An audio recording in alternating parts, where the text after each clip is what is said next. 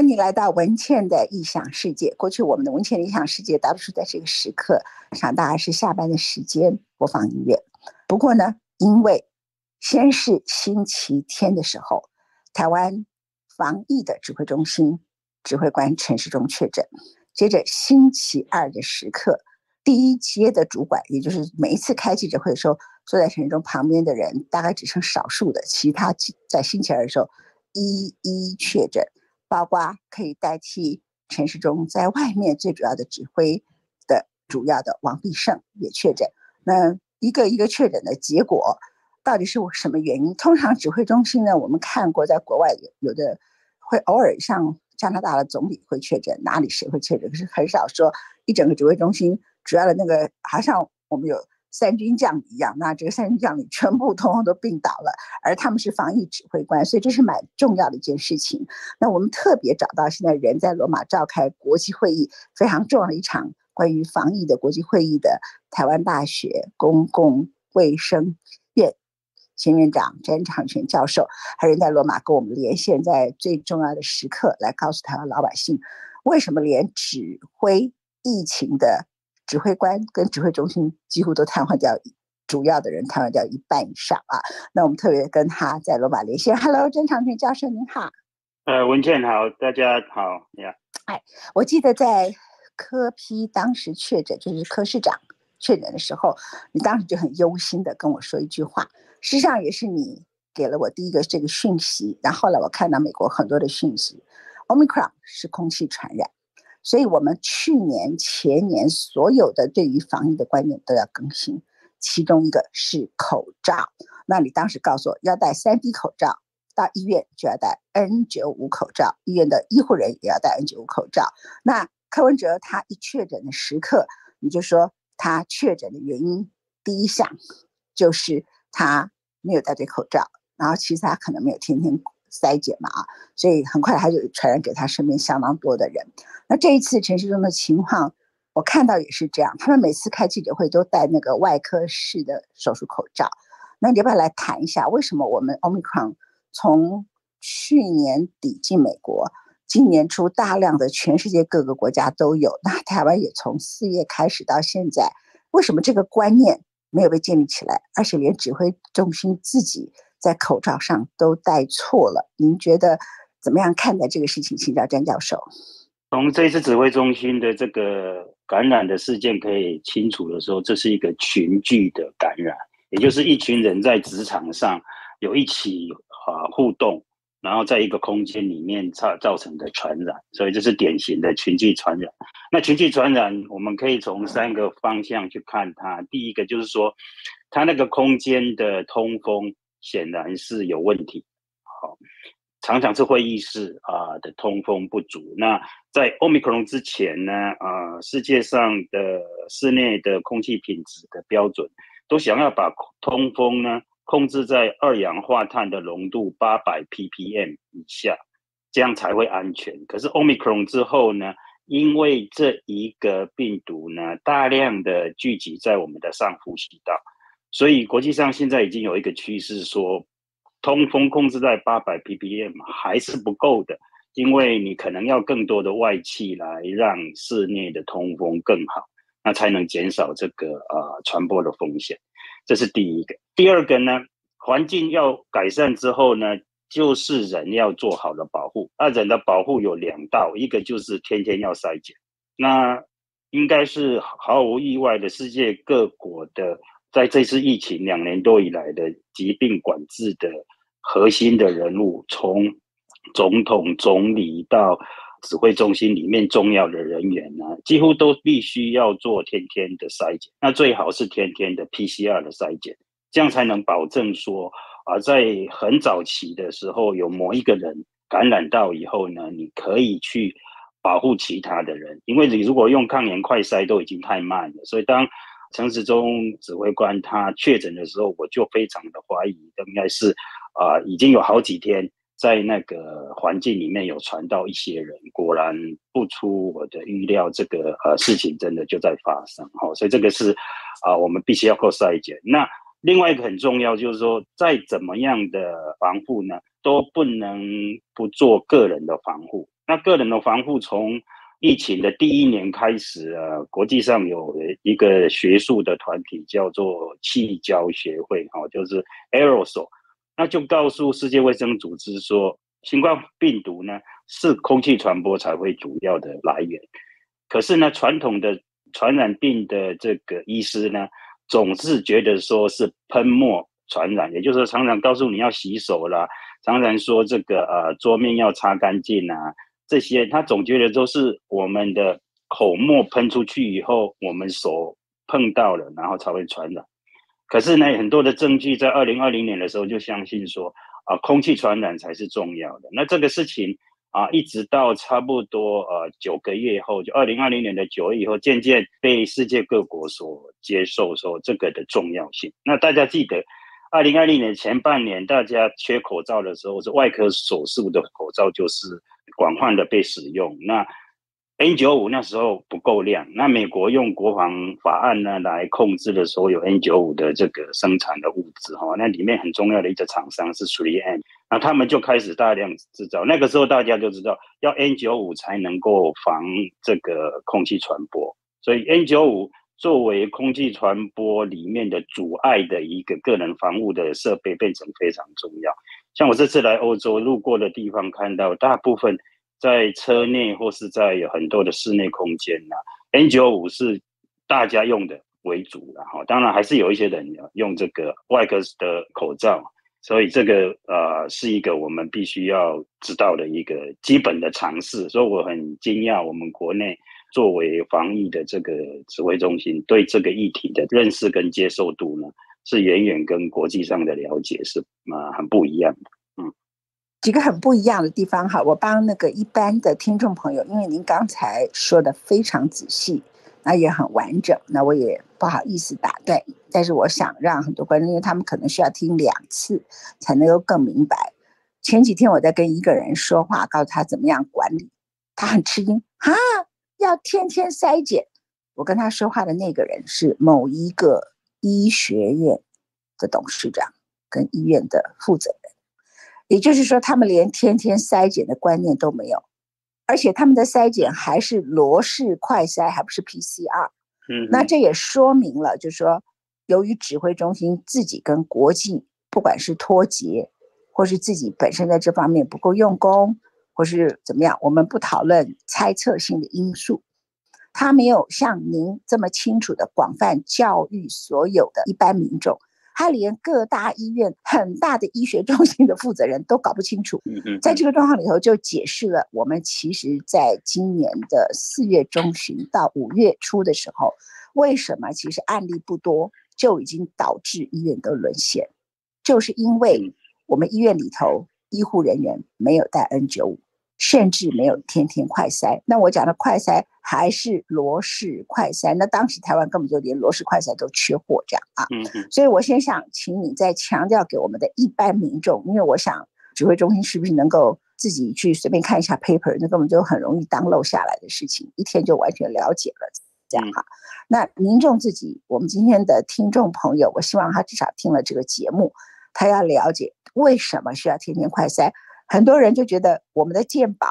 一个礼拜只给你一个快筛剂，那他们就根据政府嘛，我们是圣民嘛，哈。那我刚才说要天天快筛，那他们就舍不得一个快筛剂，其实前一阵子很贵，也很不好买，现在其实是容易买到的，一剂大概一百五十块钱左右。那我所知道呢，一百五十块钱的抗原快筛大概是 CT 值二十三、二十二，如果是罗氏就可以抓得到；如果是雅培，大概是二十出头也可以抓得到。如果到另外其他厂牌的台湾本土制的，或者是韩国进口的，往往要症状。那时候 CT 值常已经十六、十七，像科比就是吧，柯文哲就是 OK，那就有症状。那时候病毒量就很大，就传染给了很多人。那他们常常不要讲说叫他们去做医院的 PCR，这的确是很不方便。那我们现在 PCR 的量大幅减少，很大的原因是前一阵子很多人去做 PCR 的原因是为了要保险公司理赔。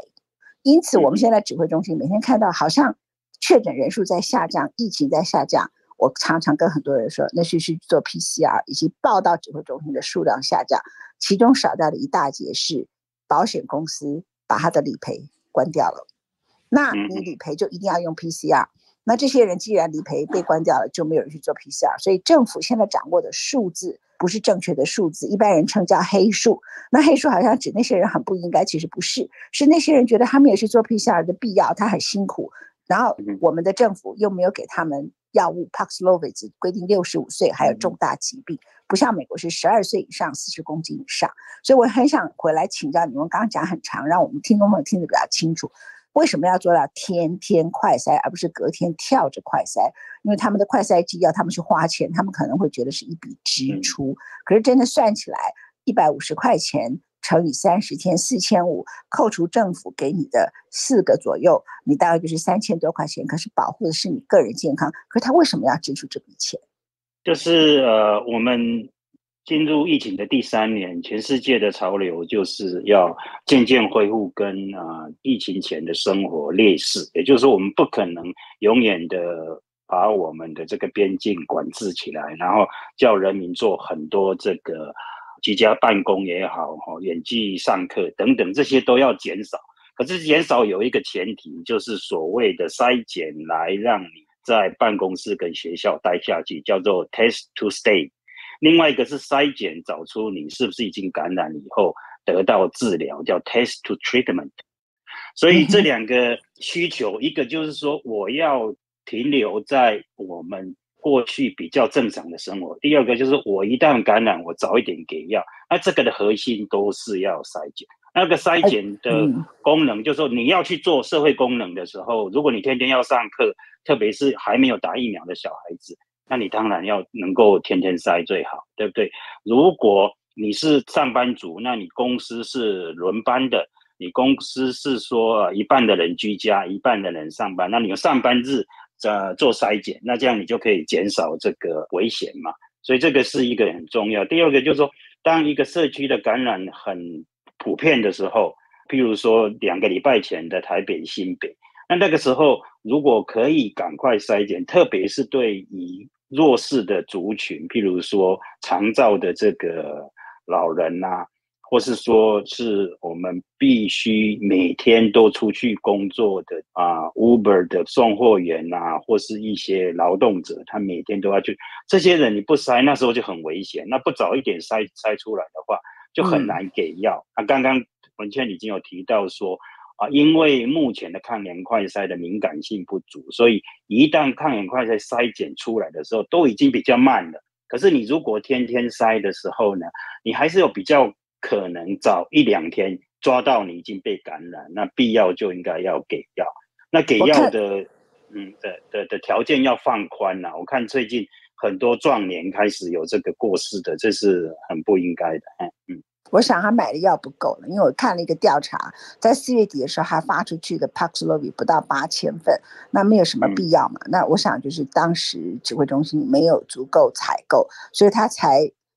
不断的强调这个药的副 作用啊。那事实上我后来去请教了他们所说的副作用的专科医生，像心脏的、高血压的，这些都是他们直指的，说这个药跟这些什么的心脏血管疾病很严重，我就不扣他的名字。呃，台湾最著名的几个医生都告诉我，什么副作用？就抗凝血剂减半就好了，哪有什么副作用？就是这五天里头抗凝血剂减半，高血压药减半，或者忍受五天的副作用，这总比你没有吃 Paxlovid 死掉好。那他就说会这样子大幅度的去强调 Paxlovid 的副作用，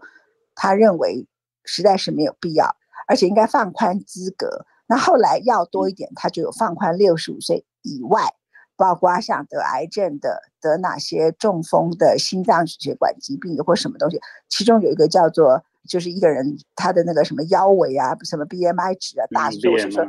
哎，说任何时刻都可以减胖，现在不要赶快增肥，才有办法拿到 Paxlovid，要不然只有六十五岁以上哈。那您刚刚讲的就是有一个数据是我在《纽约时报》上看到的，他就说，如果是用一般的罗氏筛检剂的话，为什么要连续筛检三天？因为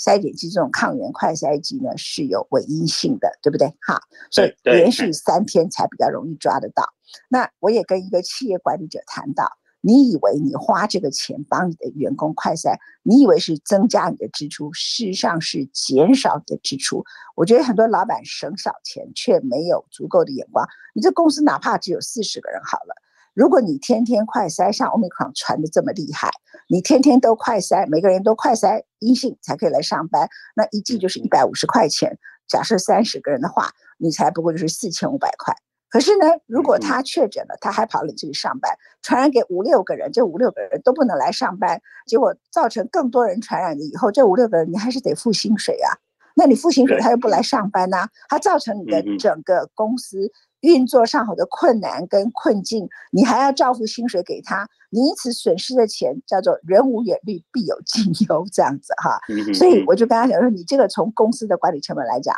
也是省小钱。没有足够公共卫生知识，但是其实你既没有保护到员工，也没有保护到企业。哈，我下一个请教你的是，您刚刚所讲的第三个是现在几乎满街都戴错口罩。然后我昨天去台北市，已经晚上十一点，在中山北路上，我看到骑 U bike 两个女生，有的长得干干净净、漂漂亮亮，教育程度也都还不错。她们都戴外科式手术口罩之外，还把口罩放在下巴，根本就不戴口罩。马路上的不戴口罩的人已经开始大幅出现，然后最近是竹子湖的绣球花季，很多人都是去年之前的观念。那事实上，你提出来在二零二零年九月就已经是告诉他们，当时就有气溶胶传染的观念嘛，对不对？哈，那大家尽量不要讲，就是他们不知道说现在到了空旷地方，随着 Omicron 的空气传染跟它的传染速度之快，它会风越大越空旷的地方，当你又戴外科式手术口罩。或者你不戴口罩，风越大，你可能二十公尺甚至一百公尺，因为风很大就传到你这里来，你被感染的几率甚至不亚于你跟他同居一室，在一个房间里头被感染的几率。我这样讲对不对？嗯，也对，也不对了哈，就是跟那风向就是有关系了哈。那总体来讲，就是室内的传播还是风险比较大，所以啊。呃无论如何，室内你一定要戴好。那在欧洲最近已经有渐渐很多地方，它室外并不要求。可是你还看到，特别是疫情一开始严重的，大家知道武汉、意大利跟纽约，哈，那你看这几个地方，像意大利，它在室外还是不少人都有戴的，哈。所以啊，我是觉得室内是一定要戴的，哈。那室外呢，有看看情形。那今年的夏天来了，这么热的时候，真的是非常的困难，所以。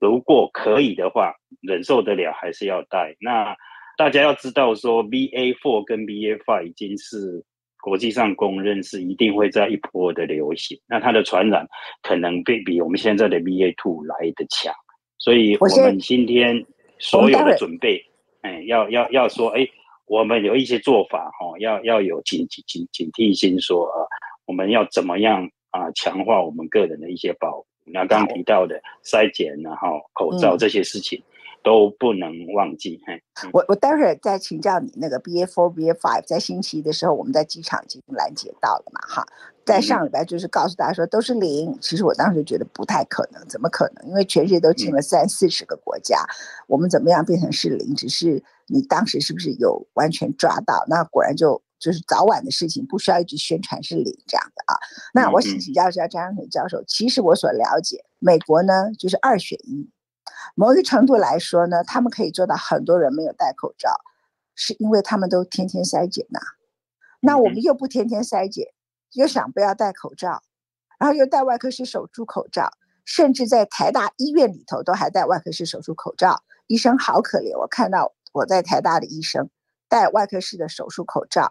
还有戴 Sharp 送给他们的，就是郭台铭董事长送给他们的保护医疗人员那个面罩。我其实看了那些医生，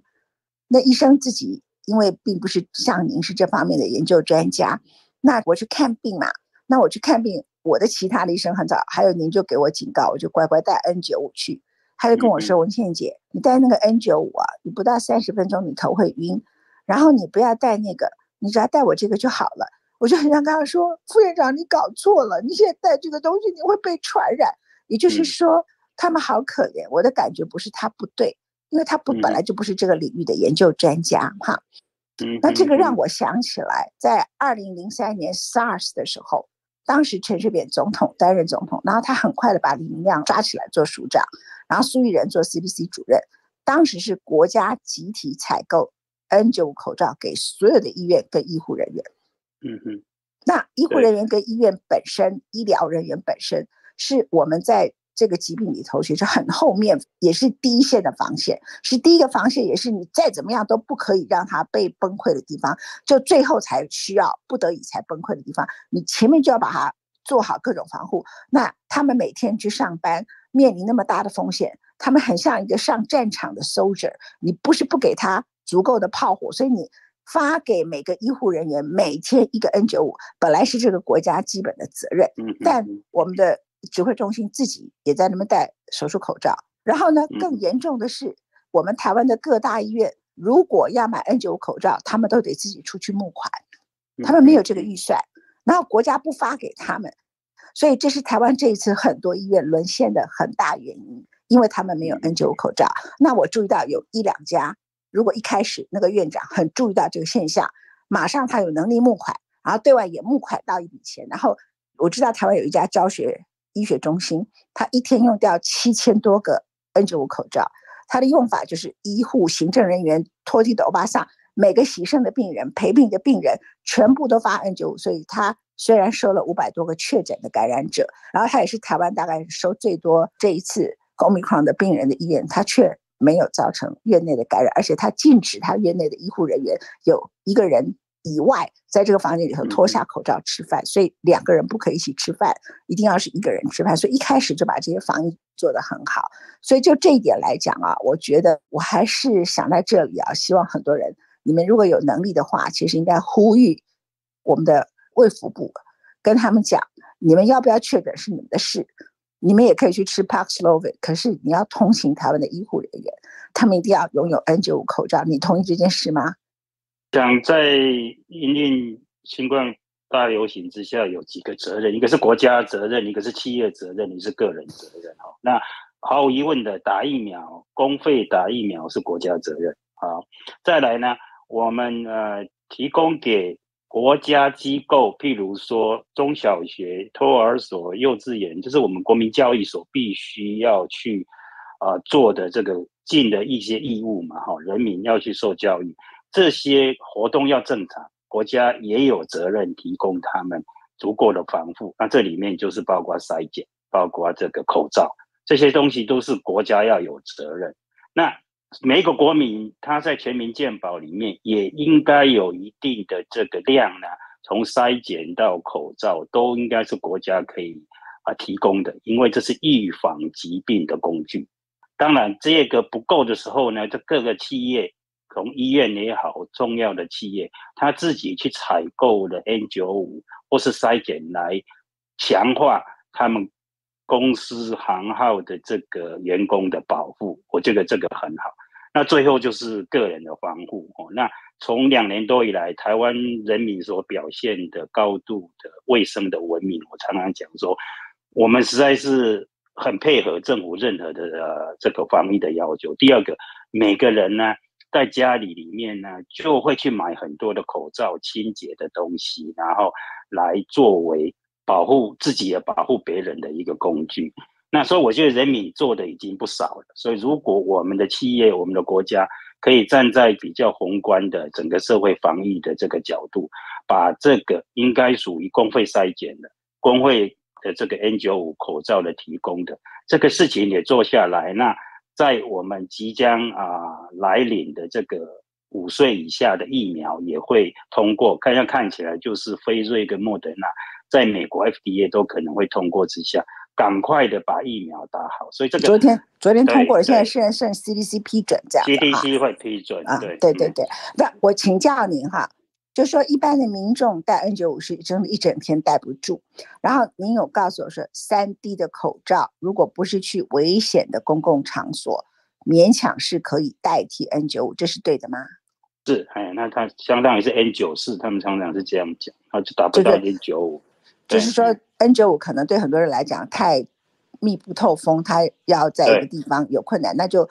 退而求其次，戴 N94，就是我们一般讲的三 D 口罩嘛，对不对？是不是啊？对，好是。那那我们下一个来谈呢，就是台湾在星期一的时候，在机场拦截到好几个人，大概有五到六个人，然后里头有从土耳其来的，有智利来的，有美国来的，都是 BA four 跟 BA five，然后我看到他就说占百分之二跟百分之七。那现在在英国，其实 BA five 还有在美国 BA five 的流行速度都超过 BA four。那我们现在得的叫做 Omicron two，对不对？好，嗯、那那我看到那个美国的《纽约时报》有一篇报道，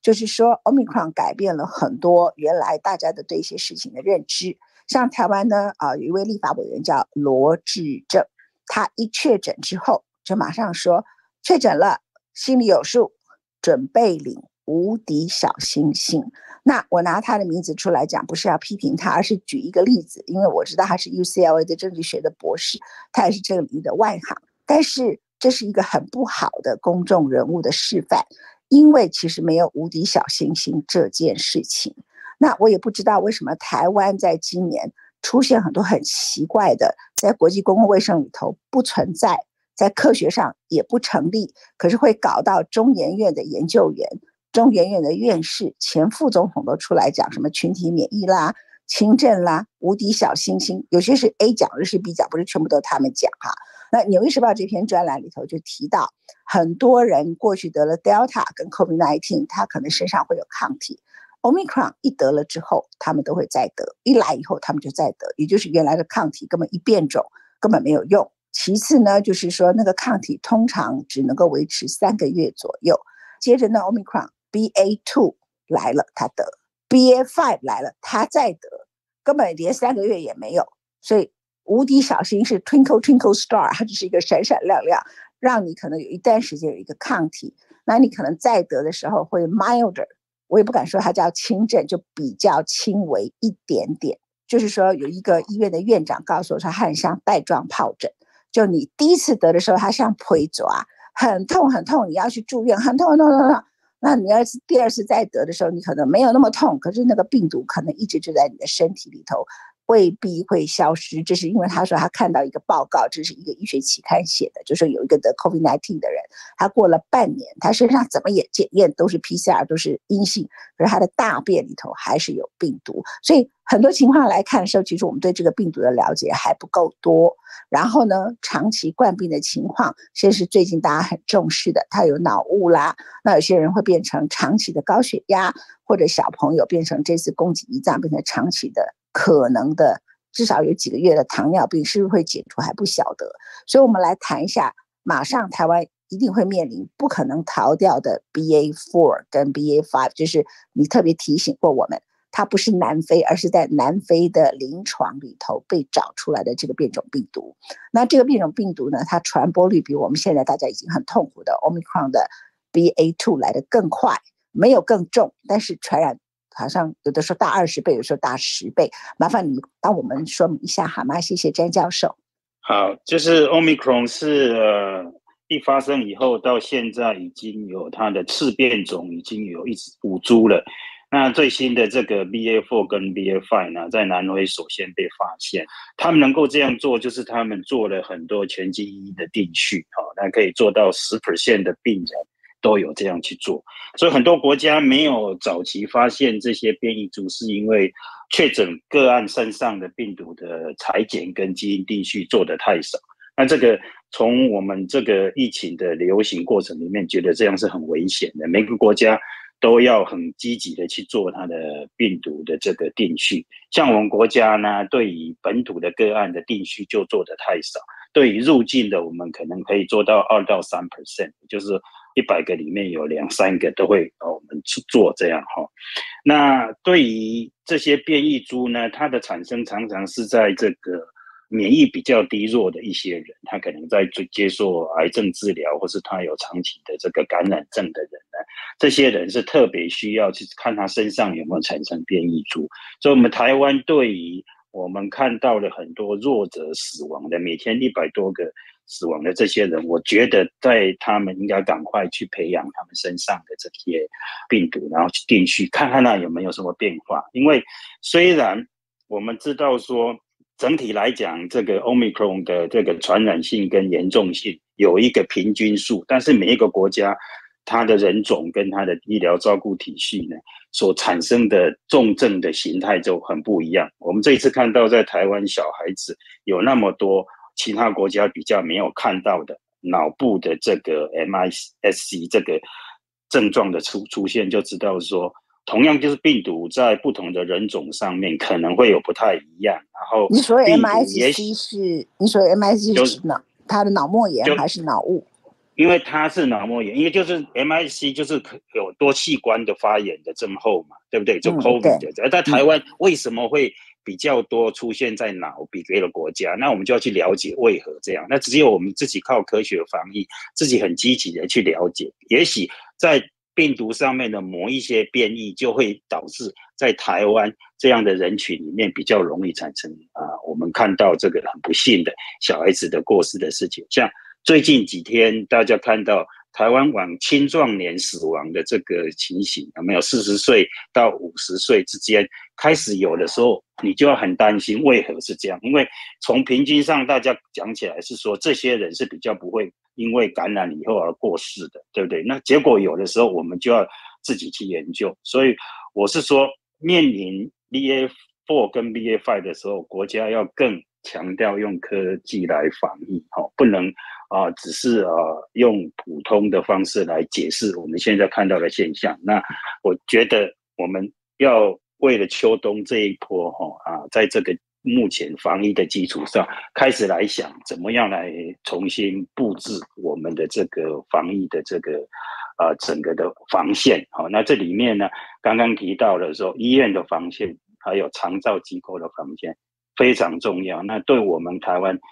五岁以下，或甚至说，呃，十一岁以下的这些小孩子啊，在这一波里面，我们看到了一些不幸的这个往生的这个个案产生呢。我们都要针对我们本土啊，可能防疫上的弱点的地方呢，我们怎么看？要来来来做好准备啊，不然夏天过去了，秋天开学了，这个呃事情从筛检到防疫到。托儿所、学校的通风，到最后口罩，这些事情没有想好，我们怕我们会有一个第一次呃流行的这个高峰。哈，我们现场访问的是台湾大学公共行政院前院长。公共卫生，啊，不好意思啊，我我这个我的药效还没发作，我 我刚刚跟我访问他的时间，我正要吃我的可里松。通常我在吃可里松药效一个小时之内都是一个笨蛋，请大家原谅一下。这样，就是公共卫生研究院的前院长詹长全教授，他人在罗马参加非常重要的一个国际会。这个国际会议可以解释，跟帮我们介绍一下吗？知道那个文倩，你很欣赏梅克尔啊，梅克尔当初担任总理的时候。他是个本身是个科学家，他有很多科学家的同呃朋友，都跟他有很好的互动。那梅克尔他就发现说，他需要除了传统的军事外交的硬性的这些国家的安全之外呢，他就界定了健康 health 当成他那个软性外交的一个很重要的一个主题。所以他们就呃，在这个 G8 会议的时候，德国最早发起说，啊，在健康的议题上，这些经济大国必须合作，一起来讨论。所以他们就这样一直 push，后来影响到日本，像安倍啦等等啊，麻生他们也都啊，从德日都呃 take 这个 health 当为一个 issue。所以他们有经济八强，就成立一个这个医学八强，叫 M8。那我就是在京都大学教授的介绍之下，就被他们啊，我们来邀请来来参加这样的一个组织就对了。他们每年就是在世界卫生大会五月是在日内瓦开，然后德国就由夏利蒂大学为主来 organize 一个叫做世界卫生高峰会议，每年十月在柏林召开。那夏利蒂大学就是这一次 PCR 筛检新冠肺炎的这个发明的地方哦，那么就很快就把这个做出来。那它变成它世界主要的国家都有在里面，含中国、美国等等。那我就是这一次被邀请来这一任的轮到的这个呃会长是罗马大学的校长，所以他们在罗马开了这一个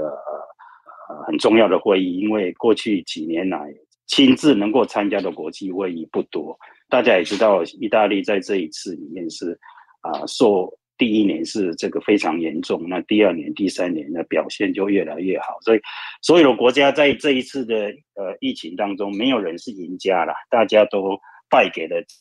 这只呃不断变化的病毒。所以大家想说聚在一起来，再更来想说呃下一步全世界的这个卫生安全应该怎么往前走。好，我们回来。同时这两我们回来、嗯，同时这两年也是气候变迁也很大的一个。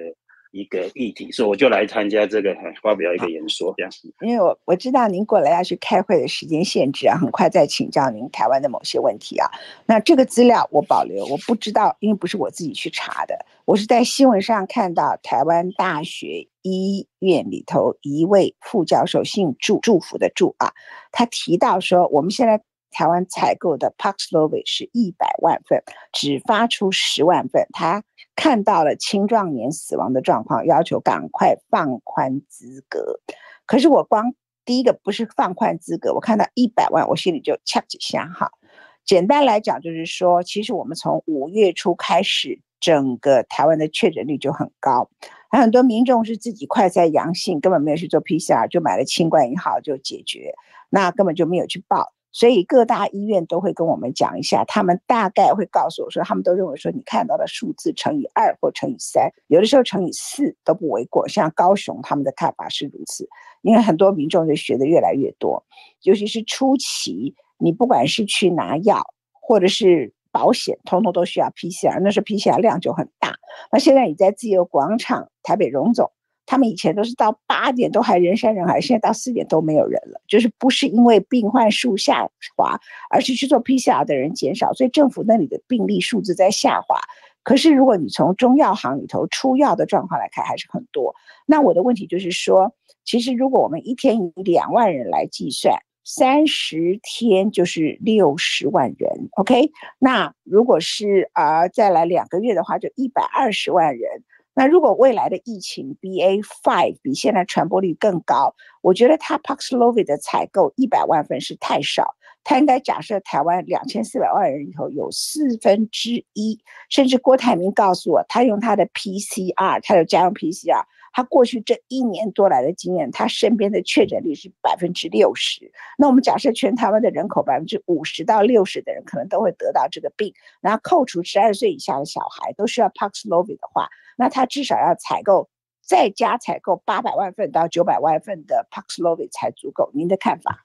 讲防疫里面很重要的一个事情，就是要透明跟那个啊资料都公开了哈。那美国他们这次为了部部署这个药品呢，他很清楚他呃怎么样分到各州，要各州怎么样用他的医疗体系去分配。那我想这些国家如果采购了多少，可以用很清楚的让国人知道，他会在每个县市，在某某些医疗机构有多少的存量。我想这样以后大家会比较放心哈，就是说，呃，现在有多少药，然后我们放在哪里？那至于你提到的问题，就到底我们要多少药才够？那我们必须要看看我们这一段时间，我们给药的情形跟没有给药所造成的这个重症或是死亡的情形怎么样？那政府。必须把这些资料公开以后呢，让有办法做评估的学术单位也好，来帮忙做评估以后，就比较能算出来啊真正需求的量。像你刚刚提到的郭台铭先生讲的，他的经验，这个都是很好。但是我们是一个要靠科学防疫的一个国家，所以我们要靠有坚强有力的数据来预估哈。